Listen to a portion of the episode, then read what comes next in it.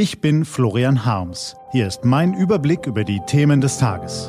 T-Online Tagesanbruch. Was heute wichtig ist. Montag, 25. Januar 2021.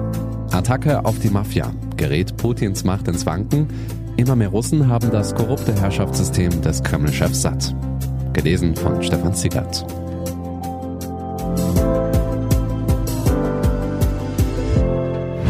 Was war? Aus Russland erreichen uns in der Regel jene Nachrichten, die uns erreichen sollen. Die Staatsmedien haben die Berichterstattung fest im Griff und pflegen alles, was dem Herrschaftsapparat nicht passt, rigoros zu unterdrücken. Umso außergewöhnlicher waren die Szenen, die uns am Wochenende erreichten. Freiheit, Freiheit, Freiheit für Nawalny. Putin ist ein Dieb. Putin, hau ab, skandierten Zehntausende Menschen in mehr als 100 Städten von St. Petersburg bis Wladiwostok. Trotz eisiger Temperaturen wogt die größte Protestwelle seit zehn Jahren durch das Riesenland. Und sie donnert frontal auf den Alleinherrscher im Kreml zu. Die Verhaftung des Oppositionellen Alexei Nawalny treibt vor allem junge Menschen auf die Straßen.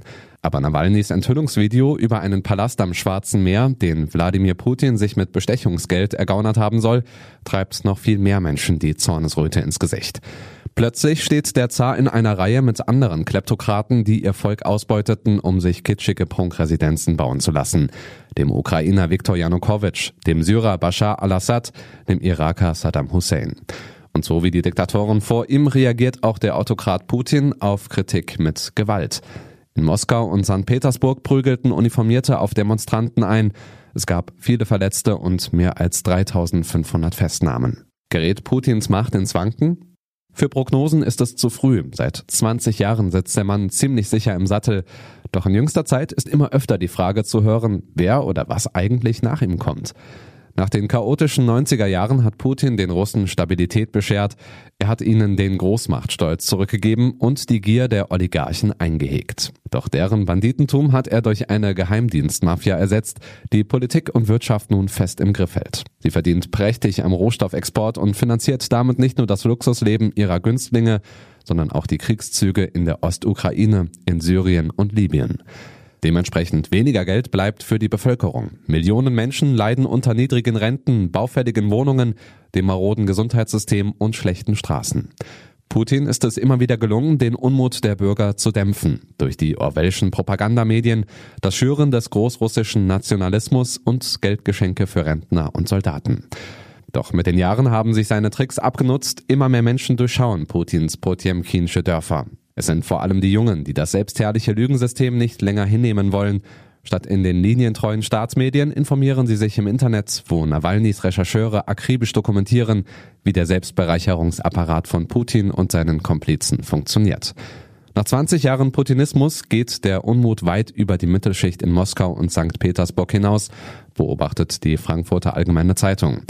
Anders als im Fall Belarus könne der weitere Verlauf Folgen haben, die weit über Russland hinausgehen, nicht zuletzt in Europa.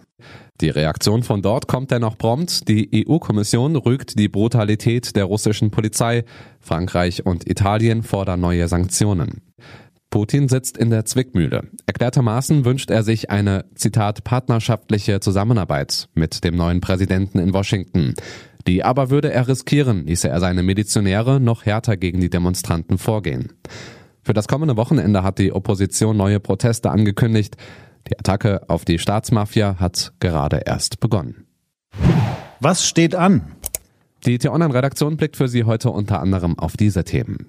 Die Mutationen des Coronavirus breiten sich in Deutschland aus. Je mehr die Virologen über den mutierten Erreger herausfinden, desto besorgter sind sie. Uns könnte ein weiterer exponentieller Anstieg der infizierten Zahlen bevorstehen. Christian Drosten warnt vor 100.000 Fällen täglich. Und heute will das US-Repräsentantenhaus die Anklage im Amtsenthebungsverfahren gegen den bisherigen Präsidenten Donald Trump an den Senat übermitteln. Dort soll das Verfahren ab Mitte Februar entschieden werden. Um das Impeachment durchzusetzen, müssten auch mindestens 17 Republikaner zustimmen. Diese und andere Nachrichten, Analysen, Interviews und Kolumnen gibt's den ganzen Tag auf t-online.de. Das war der T-Online-Tagesanbruch vom 25. Januar 2021. Produziert vom Online-Radio- und Podcast-Anbieter Detektor FM. Immer auch zum Anhören auf t-online.de-tagesanbruch. Ich wünsche Ihnen einen frohen Tag. Ihr Florian Harms.